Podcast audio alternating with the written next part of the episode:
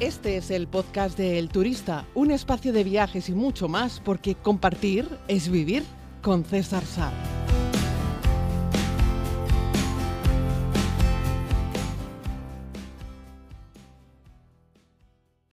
Saludos a todos y a todas, querida comunidad, bienvenidos a este tiempo de podcast. Les hablo en un 25 de febrero del 2024, ya estoy de nuevo en mi islita en Tenerife. Y vamos a seguir con las propuestas que me podéis hacer llegar a través de, mm, de de Facebook o a través de Instagram me podéis mandar una nota de audio de hasta un minuto proponiéndome temas. Cuando estoy fuera viajando me cuesta a veces esto porque yo en realidad no he conseguido extraer una nota de audio de Instagram, el archivo para poder incluirlo en esta grabación Así es que mm, humildemente lo que hago es acercar el teléfono al micrófono. Cuando estoy fuera, muchas veces grabo el podcast directamente con el teléfono, con lo cual no puedo hacer sonar eh, el audio de la nota de Instagram para incorporarlo. Así es que ahí vamos. Mm, cuando puedo, pues voy incorporando vuestros temas y cuando no, evidentemente tendría que esperar. Vamos a escuchar a, a Vicens, que es el que nos propone el tema de hoy. Vamos con él. Buenas, César. Primero de todo, enhorabuena por tu podcast, programa, el canal de YouTube, te sigo por todos lados. Y nada, quería lanzarte una pregunta. Eh, estoy planeando para ir una semana de vacación a la zona de Miami. Y pues nada, me gustaría que hicieras un podcast, si lo ves a bien, en el que explique qué se puede visitar por allí, qué hacer aparte de las playas, qué visitar y qué hacer por allí. Pues nada, si lo ves a bien, crea un podcast sobre ello. Un saludo. Muchísimas gracias, eh, Vicens, por tu propuesta de podcast, que la tengo ahí desde hace ya, la verdad es que un montón de tiempo. Deciros que si os interesa el tema, eh, tenemos un podcast monográfico de Florida, que no solo de Miami, con este entramos ahora, que es el 569, Florida, Estados Unidos, lo que debes ver. Y ahí hacemos un repaso por el estado, por ese estado, el estado de las naranjas, el estado del, del, del sol en, Estados Unidos. y bueno, es un, un, podcast en el que hacemos un repaso sobre lo más importante que ver en aquel lugar. Incluyo también un poco de Miami, pero no nos habíamos metido en un monográfico sobre Miami y decir que tenemos vuelos directos desde España, por ejemplo, unos cuantos además eh, sin ir más lejos, por citar a líneas españolas, tenemos Iberia, que vuela desde Madrid a Miami. Eh, creo que también vuela, si no me equivoco, eh, Aire Europa, creo que también vuela a Miami. Y vuela también Level desde Barcelona, ¿no? Como uno de los nuevos destinos que ha metido la aerolínea de low cost del grupo IAG desde tierras catalanas. Así es que nos vamos a meter con Miami, que no es una ciudad sencilla, porque es una ciudad diferente, es una ciudad atípica por la, estructura que tiene. Es una ciudad que da contra el mar, pero es una ciudad muy extensa, si bien es cierto que tiene alguna zona de rascacielos, no es famosa por sus rascacielos, aunque tiene algunos y muy bonitos y muy de cristal y muy pegados al agua y muy que se reflejan. Y hay un par de sitios por las tardes de los cuales ir a hacer fotos de los rascacielos pegados a que están directamente, parece que están flotando, están directamente pegados al, mar, en esas aguas calmas que son, no son otra cosa que una, unas aguas caribeñas, lo que baña la costa de Miami. Y como he dicho algunas veces, cuando te metes en South Beach, en la famosa playa de Miami Beach, y, te metes en esa arena blanca y fina, en esas aguas cristalinas, con ese punto a veces turquesa que tienen eh, las aguas allí, es igual que si te estuvieses metiendo en una playa en Isla Mujeres, en México, en Cancún, es más o menos lo mismo. O cuando te metes en alguna playa de Cuba, es más o menos lo mismo. De hecho, es el entorno, está a no mucha distancia. Así es que sería como el Caribe más desarrollado, como me gusta decirlo. Vamos a ponernos un poquito en antecedentes para, entender, bueno, decir que, Miami es, es, un lugar preferido por toda la comunidad latina de Postín y no solo latina, para vivir allí. Pues tenemos, yo que sé, a Julio Iglesias, pero Enrique Iglesias también también vive allí Gloria y Emilio Estefan, que son esa famosa pareja de influencia musical latina, tienen una escena empresarial brutal, dan empleo a millones de personas, son una gente súper querida, son de origen cubano pero son unos trabajadores incansables. Yo son personas a las que admiro, a Gloria Estefan y a Emilio Estefan. Me parece que lo que hace esta gente por, por, en fin, por el empleo de los latinos, de los cubanos y de otros en Estados Unidos es para levantarse y aplaudir. Allí también vive Shaquille O'Neal, por ejemplo, el famoso jugador de, baloncesto, que siempre ha tenido muchos vínculos con, con Miami, que jugó allí en los Miami Heat, eh, que por cierto también te recomiendo que te puedas acercar a ver un partido de básquet Em, ¿Qué más tenemos? Bueno, está también Donatella Versace, la icónica diseñadora de moda italiana, que también tiene una conexión con, Miami a través de su marca y también ella, que, vive allí en una mansión espectacular en Miami, en Miami Beach. También Gloria Vanderbilt, em, que bueno, la fallecida heredera, diseñadora, escritora, bueno, también tenía una residencia allá en, en Miami donde pasaba buena parte de su tiempo. Ricky Martin, David Beckham. Ahora está también por allí eh, Leo Messi, pero también está el rapero Pitbull, eh, que es de origen cubano también. Y también tenemos por allí a Shakira, eh, con unos vínculos permanentes. Sí, es cierto que Shakira pues vivía, la colombiana vivía entre Barcelona y tal, pero bueno, tiene casa allí y bueno, ella siempre dice que, viviría allí siempre que pudiese, ¿no? Vamos, que es un lugar que está repleto de, famosos. Eh, luego hablaremos un poco, bueno, lo hablamos ya, hay una ruta en barco que te lleva por la casa de los famosos que yo desaconsejo, lo he dicho alguna vez, no me parece una visita especialmente interesante. Eh, como hemos comentado, se ha llegado a un acuerdo entre los propietarios de las mansiones, ¿no? los famosos, y las empresas que operan haciendo turismo, de que los barcos con los turistas que van enseñando las casas de los famosos, que todas miran al agua, mm, no se peguen demasiado los barcos para no invadir demasiado la intimidad de las personas que allí viven, y porque es una molestia, van el barco va con el altavoz, la gente va gritando, llevan música, en esos barcos montan una pequeña fiesta, entonces, bueno, antes los barcos se pegaban mucho, ahora se llegó a un acuerdo y los barcos ya no se acercan tanto, y en realidad ya no tiene mucho interés porque mm, si no se acercan mucho, tú lo que ves es una mansión allá a lo lejos, sí, coges un teleobjetivo, unos prismáticos y ves un poco más, pero no es que vayas a ver allí a Ricky Martin tomando el sol, ¿sabes? Entonces, bueno, no, para mí esa visita es una visita que de verdad que no tiene demasiado interés de las muchas que se ofrecen en la ciudad de Miami, que hay otras mucho más interesantes desde mi punto de vista, ¿vale? Bueno, Miami es ciudad como tal desde 1913 y el auge del turismo comienza ya por los años finales de los años 20, de los años 30, con la llegada del Art ¿vale? Eh, cuando se produce el gran éxodo cubano en 1960, se transforma la ciudad. La ciudad se llena de, comunidad latina, de gente que venía con muchas ganas de ganarse la vida, de encontrar la tierra prometida, de trabajar y de prosperar. Y fue lo que hicieron básicamente. Si los cubanos cuando salieron huyendo de, de, la isla en 1960 no se fueron a Miami a poner la mano y a pedir que les diesen, yo qué sé, una paquita que los mantuvieran y que los americanos mm, se encargasen de ellos. Fueron todos con unas ganas locas de, bueno, con la tristeza, por, por, supuesto, de tener que dejar su tierra, eso está indiscutible, pero con unas ganas locas de, oye, este es un sitio en el que de verdad puedo prosperar si me lo curro. Y se pusieron todos a eso, a currar, a trabajar duro. Y entonces a mí me encanta, yo soy muy fan de Florida, cuando vas por allí, Miami, Florida en general, pero Miami en particular, cuando vas por allí te ves una camioneta, ¿no? De un tal González que tiene una carpintería, y como siempre digo, a lo mejor el tal González tiene una carpintería y tiene ocho camionetas y no sé, 35 empleados, ¿no? Y el tipo ya es un portento, gana mucha pasta y, ya es estadounidense porque fueron sus padres los que llegaron allí, él ya es de segunda generación o de tercera generación y los ves, ¿no? Los ves cómo han prosperado y bueno, ya hay más cubanos en Miami que en, que en Cuba, es impresionante. Y la verdad es que después de ese auge, eh, la ciudad se transformó y podríamos decir que quienes transformaron y impulsaron Miami hacia adelante fueron los inmigrantes. Y eso a mí me parece algo que, destacar y poner eh, sobre la mesa, ¿no? Eh, y bueno, pues eso, mm, como todas las ciudades estadounidenses tuvieron un problema terrible con la droga en los años 80, ahora vuelve con el tema del fentanilo, pero no es Miami precisamente el sitio más terrible en ese sentido, ¿vale? Hoy en día es una ciudad muy cosmopolita, eh, todo el mundo habla español, digo porque el hombre blanco que allí vive, el hombre blanco me refiero al oriundo irlandés, inglés, etcétera, eh, ya si no lo hablan fluido entienden español perfectamente, porque la mayoría de las personas que allí viven son de origen latino, luego ya son mayoría y por lo tanto eso te da te arroja unas cifras de 80% de hispanohablantes en Miami. Imagínate, ¿no? Eso es una, pasada, ¿no? Entonces la mezcla que hay de influencia latina, caribeña, también europea, se ve reflejada en la gastronomía, en el arte, en la música.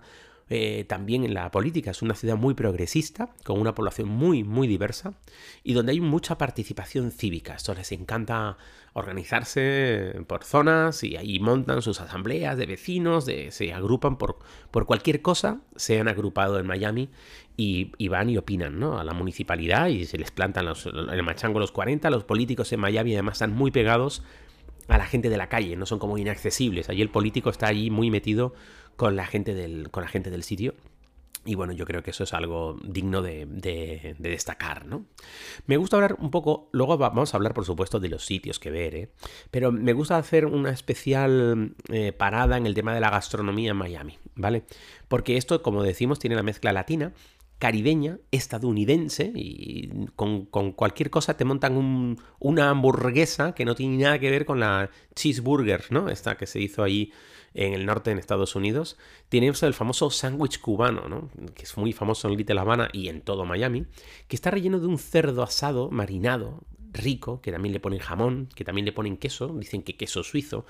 En Estados Unidos, no sé en qué lugar de... Cuando, ¿no? Cuando los suizos mandaron por carretera el queso, no sé, algún puerto francés o alemán, y los barcos salieron de Europa para llegar a las costas del este de Estados Unidos y llegaron allí a Miami y lo descargaron, no sé qué punto del trayecto el queso suizo dejó de ser queso suizo para convertirse en una cosa indescriptible que está buena si la mezclas con las um, salsas que les ponen, pero eso no es queso suizo por mucho que lo digan.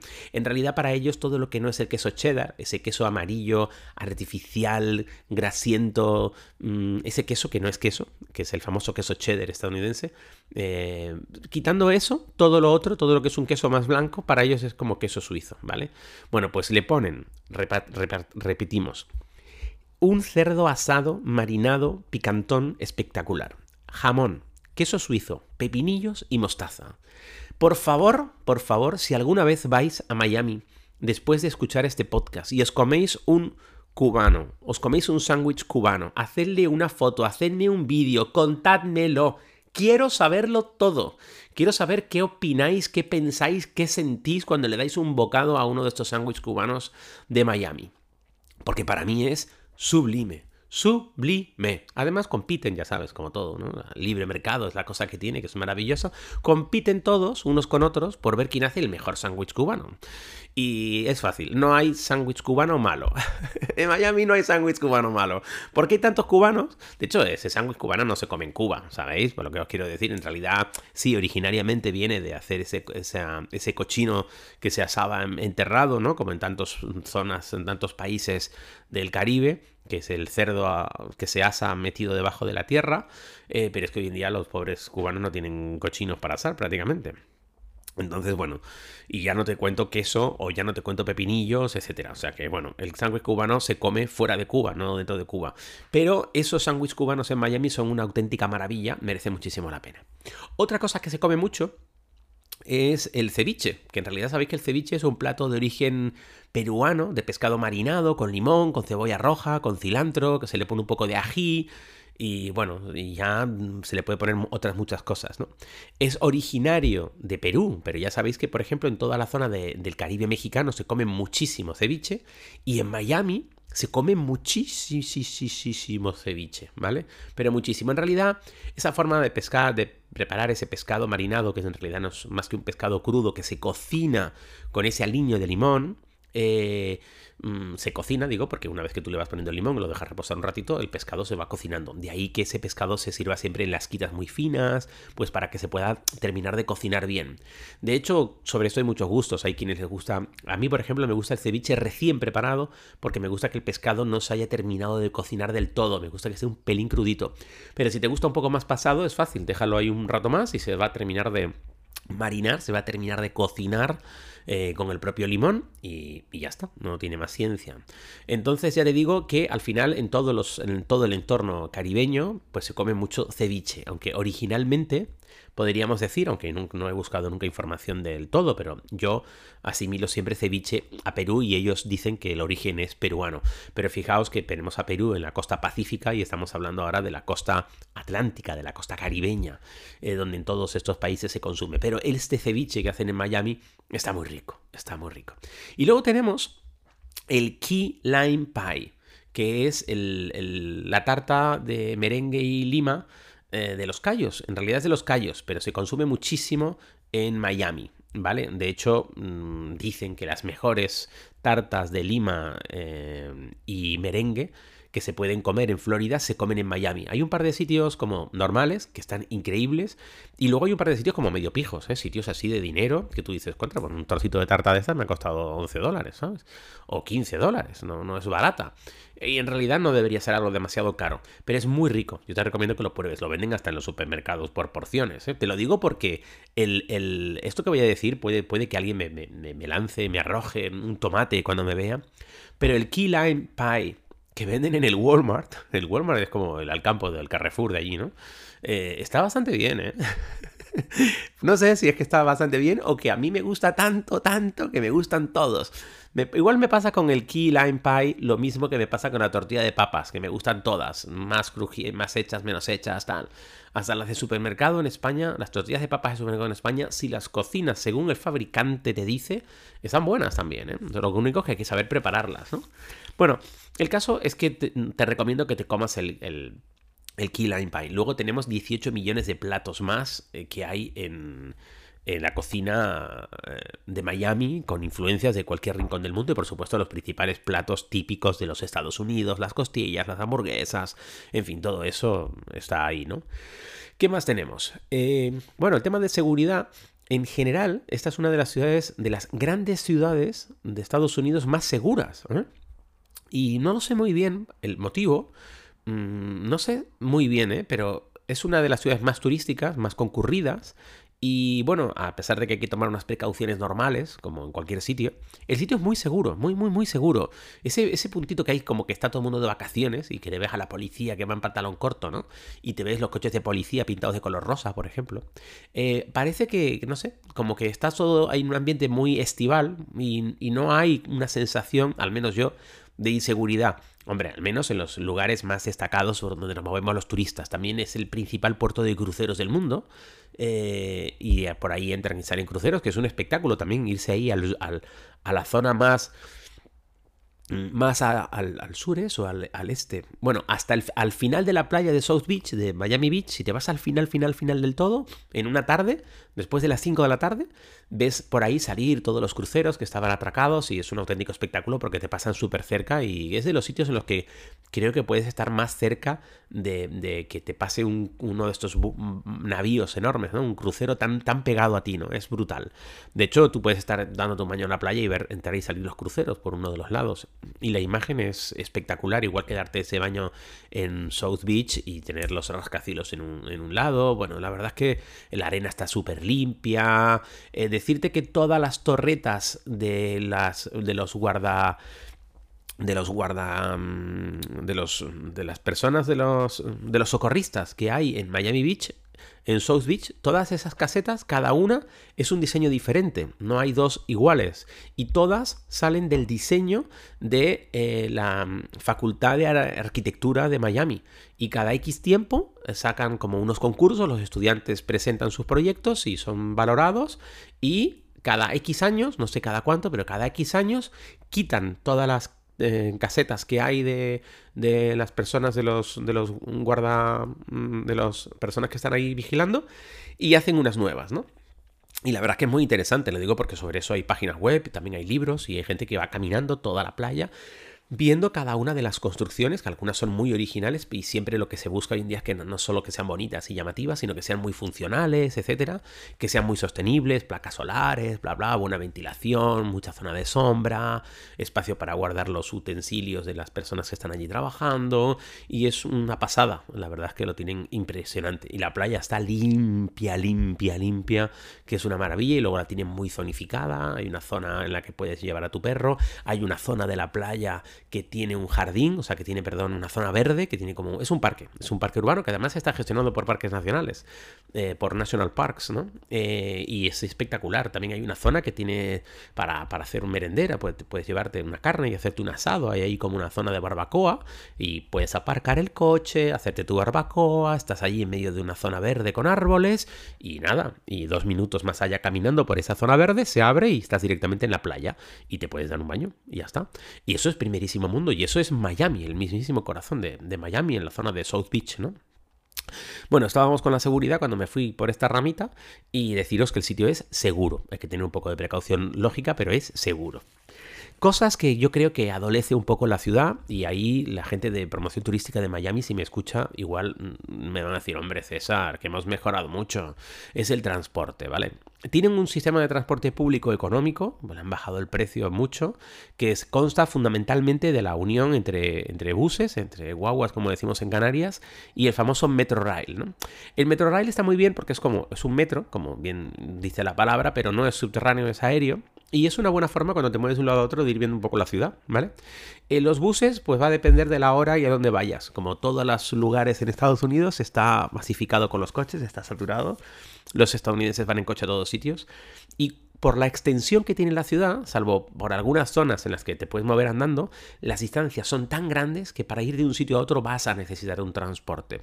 O sea, esto no es como Nueva York, que si te lo planificas más o menos, pues haces toda la mañana dos barrios y los haces a pie, y luego tomas un transporte y por la tarde haces otros dos barrios a pie y en realidad has tomado solo un transporte al día. Ahí no, aquí vas a tener que usar más transporte porque está todo mucho más lejos. Alquilar un coche para moverte solo por Miami no te lo recomiendo porque luego aparcar te va a costar un montón, es muy caro aparcar. Y si quieres aparcar además a la sombra, más caro todavía, eh, ya recuerda que en los meses de verano el sol es de justicia, es insoportable. No vayas julio, agosto, junio, julio, agosto, septiembre, no vayas a Miami, no vayas directamente. Vete a Miami octubre, noviembre, vete a Miami mm, mm, abril, mayo. Estos son unos meses buenos para ir a Miami. Y luego la gente se mueve mucho en, Uber, eh, en Uber, en Cabify, en Bolt, en todos estos, ¿vale? Estos en Lyft se mueven muchísimo en, en Miami para trayectos un poco más cortos. Esto es el pan nuestro de cada día. Se usan mucho también los Uber compartido, que ahí hace ya años que están funcionando, que ya sabéis que en realidad un Uber compartido, pues cuando tú te subes, igual ya hay una persona y primero dejan a esa persona, primero te dejan a ti, porque más o menos les pilla de camino, y vas compartiendo el coche incluso con otros usuarios. Ese Uber compartido es aún más barato. Está súper bien, puede que tardes un poquito más en llegar, y, compartes coche con alguien. Eh, o tú te subes al coche y al cabo de cinco minutos antes de llegar a tu destino se sube alguien más al coche y así, ¿no?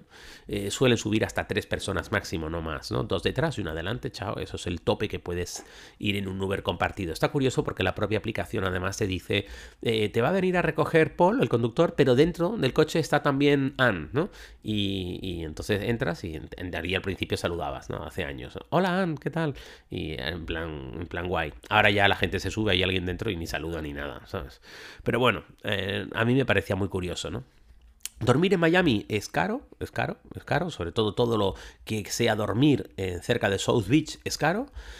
Eh, y hay hostels, ¿vale? De hecho, en uno de esos hostels en South Beach, en la primera vuelta al mundo, fue donde yo conocí a mi querido amigo Carlos. Carlos, te mando un abrazo muy grande. Carlos es un amigo argentino que estaba allí además trabajando con todo el tema del tenis de, Miami, el campeonato de tenis y con todos los super fenómenos del tenis. Y bueno, este estaba quedándose allí también en un hostel y nos conocimos allí, hicimos migas y bueno, yo le tengo muchísimo aprecio, Carlos, te mando un abrazo enorme, que este va y viene de, de Miami a, Argentina, creo que, Carlos, si no me equivoco, creo que tú eres de Rosario, creo. Ay, Dios mío, qué vergüenza tan grande si no fuese así. El caso es que hay muchas opciones de dormir, algunas son económicas, pero todo lo que sea más cerca de South Beach y decente es impagable. Básicamente ese sería el resultado. Lugares para visitar, pues estoy diciendo, South Beach, que lo cuento también en la primera y en la segunda temporada de la serie, con esas playas, arenas blancas, cristalinas, un ambiente fantástico. Eh, bueno, eh, es un sitio perfecto para disfrutar de deportes acuáticos, hay una gran vida nocturna, eh, pasear por Ocean Drive, la famosa calle, ¿no? admirar la arquitectura art deco, esos lugares para restaurantes con bares, con música en vivo a lo largo de toda la costa. Es, es sensacional, está lleno de coches de lujo, la gente va por ahí a dejarse ver y bueno, es como una película merece mucho la pena y gastarte ahí unos dólares una noche, en cenar allí si te lo puedes permitir y si no, por lo menos tomarte algo en alguno de esos baretos con música en vivo que están súper bien en los bajos de estos edificios que arriba suelen ser hoteles y que es todo de, arquitectura art deco. Hay tres calles completas de arquitectura art deco, algo que cuento también en la segunda temporada de la serie. Tenemos también Wingwoods Wall, eh, que es un complejo de arte al aire libre, que tiene unos murales coloridos preciosos, de eh, artistas urbanos de renombre mundial, ¿no? Eh, es un paraíso para los amantes del arte callejero, ¿no? Tiene unas exhibiciones que han transformado los muros en auténticas galerías de arte, es una zona, era una zona industrial, se ha ido transformando, y hay un recorrido a pie muy bonito. Eh, y vas recorriendo los diferentes murales. Algunos son murales permanentes y otros cada X años los pintan de blanco y invitan a otro artista a desarrollar allí su obra. Esto lo cuento también en la segunda temporada de la, serie. Tenemos también los Vizcaya Museum and Gardens, que es una mansión histórica que tiene unos jardines preciosos, una arquitectura impresionante. Es un tesoro arquitectónico, paisajístico y bueno, habla un poco de la opulencia del pasado de, Miami y ofrece una belleza natural de los jardines. El sitio es muy bonito, la mansión, los lujosos interiores, pasear por los jardines diseñados con estilo europeo, eso le gusta mucho a los estadounidenses. Todo lo que hay en suelo United States of America que huele un poco, que sabe un poco a la vieja Europa, van todos como, como, ¿no? como abejas al panel, ¿no? Al panal y les encanta, ¿vale? Eh, este es un sitio muy visitado por los estadounidenses. Si eres europeo, igual el sitio te dirá, bueno, está bien, pero tampoco es para tanto, ¿no? Hay unos cuantos palacios de esos en, medio, Europa, lógicamente, ¿no? En Viena, en, París y yo qué sé, en San Petersburgo y en un montón de sitios, ¿no? Tenemos los Everglades eh, National Park, eh, que ya sé lo que me voy a decir, eso lo cuento también en... Lo diré, lo cuento también en el podcast sobre Florida, y mm, es Miami y no es Miami, pero es que es una de las visitas más recomendables que puedes hacer desde Miami. Es un paraíso natural único porque es un humedal, es completamente diferente, tiene unos paseos en hidrodeslizador en lo que es el borde exterior, dentro en realidad, ¿no? Cuando la gente dice, estuve en el National Park en un hidrodeslizador. No, si estabas en un hidrodeslizador no estabas dentro del parque. Estabas en un humedal, pero justo en el borde exterior, porque dentro ya no permiten mover estos hidrodeslizadores, que son estas barcas que son, son como una goma neumática enorme por los lados y tiene como un gran ventilador en la parte de atrás y, y parece que vuela sobre el agua. Pero bueno, el sitio es fantástico para observar aves y para hacer senderismo. Es un sitio maravilloso y bueno, desde Miami puedes ir por la mañana, hacer la visita y luego volver. Toda la zona de manglares es brutal. Y han hecho unas pasarelas de madera metidas dentro de los manglares. Es de los pocos sitios en los que puedes caminar entre manglares. Digo porque hay otros muchos manglares en el mundo que te puedes acercar un poco en barca o verlos un poco desde tierra, pero siempre lo ves un poco lejos. Nunca, nunca puedes meterte bien, porque no se puede en realidad caminar entre los manglares. Los manglares están ahí metidos en el agua. O sea, no es un lugar practicable a pie salvo que le hagas unas pasarelas, que es lo que han hecho los estadounidenses. En Miami tenemos Little Havana, que en realidad es muy little, muy, muy little, porque en realidad todo Miami es La Habana, o sea, todo Miami es Cuba, pero el sitio es un barrio muy conocido, muy vibrante, tiene la principal calle, la calle peatonal, eh, y bueno, ofrece una visita, una experiencia cultural sensacional, es muy colorida, tiene mucha música, es muy turística, ¿vale? Pero hay mucha música, hay mucha salsa, hay también tabaquerías, venden puros, eh, el sitio está súper bien, ¿vale? La calle 8, por supuesto, sería el sitio más reconocible de, de Little Habana, que ya te digo que es pequeñita, ¿vale? Eh, no es muy grande. Y tiene unos cuantos restaurantes mm, espectaculares, ¿no? Uno de los platos cubanos, por cierto, que se me quedó antes, es la famosa ropa vieja, que también se come aquí en Canarias, se come mucha ropa vieja. Otro sitio que encanta a los estadounidenses, eh, que yo es que tampoco que sea muy recomendable de visitar, de recomendar este tipo de lugares, porque no deja de ser un zoológico, pero es el Jungle Island, que es un parque temático de vida salvaje, ¿no? Y bueno, pues ofrece animales exóticos, espectáculos con animales, etc. Y yo lo dejo ahí, tampoco le quiero dar mucho bombo, pero es que realmente es un sitio muy, muy visitado en, Miami. Y bueno, mm, depende de la, de la vuelta que le demos, evidentemente está en un país muy desarrollado y el trato que se le se le ofrece a los animales, al menos a simple vista, a vista de una persona que camina por, allí, es muy buena, ¿vale? O sea, no ves a los bichos que estén realmente mal. sobre todo tiene algunas zonas con algunas aves que están realmente increíbles, ¿no? ¿Qué más tenemos? El Bayfront Park, que es un parque urbano, está ahí en la bahía y tiene unas áreas verdes, unas fuentes increíbles, unas esculturas y sobre todo este, este Bayfront Park lo que tiene es unas vistas panorámicas al horizonte de Miami, al skyline de Miami. Este es un buen sitio para ir por la tarde, disfrutar de un atardecer. Y bueno, es un sitio para relajarse, para hacer un picnic, para pasear en bicicleta. Ahí también se hacen muchos conciertos, eventos culturales, hay senderos, todo mm, acompañado por un montón de palmeras, ¿no? Ahí está también la Fuente de la Luz, la Torre de la Libertad. Y bueno, hay gente, yo qué sé, hay de todo. Mm, desde festivales de música mm, hip hop hasta encuentros para hacer yoga al aire libre y hacer el saludo al sol, ¿no? Está también el acuario de Miami, que es uno de los más famosos acuarios del mundo. Ahí lo dejo también, nuevamente espectáculos con animales, en este caso con leones marinos, eh, tortugas marinas, delfines. Ahí los estadounidenses te dejan incluso nadar con delfines, ¿vale? Luego tenemos el barrio del Design District, el barrio de diseño, de este arte urbano que alberga muchas galerías de arte, eh, boutiques de lujo, alta cocina, arquitectura vanguardista. Es el paraíso para los amantes del arte, de la moda, de la gastronomía y eso sí, de la gente muy curiosa, muy extravagante, muy gente, la gente con mucho dinero y más extravagante del mundo son los que puedes encontrar allí, ¿vale?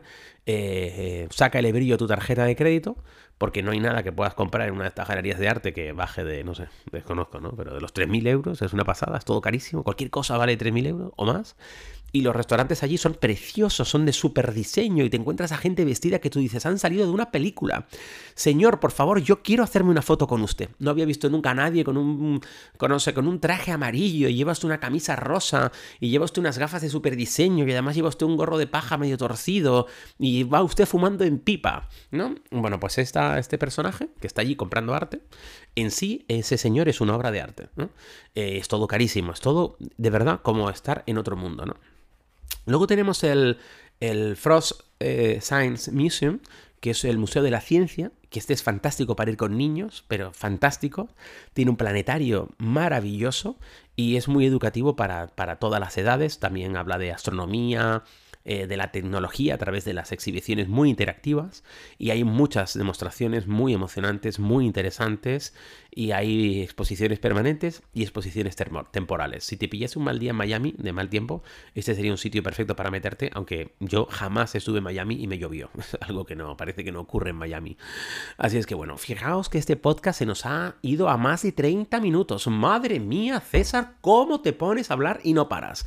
Sabéis que estos podcasts yo les hago rec, empiezo a hablar y cuando termino, que es ahora, es decir, no ha habido cortes, no ha habido interrupciones de ningún tipo, solamente me he ido apoyando en mis notas. Un abrazo muy grande, querida comunidad, y regresamos mañana. Y si aún no lo has hecho, puedes suscribirte a más contenido en los diferentes canales como YouTube, Instagram o Facebook buscando a César Sar. Gracias por escuchar este podcast El Turista, que es gratuito porque compartir es vivir.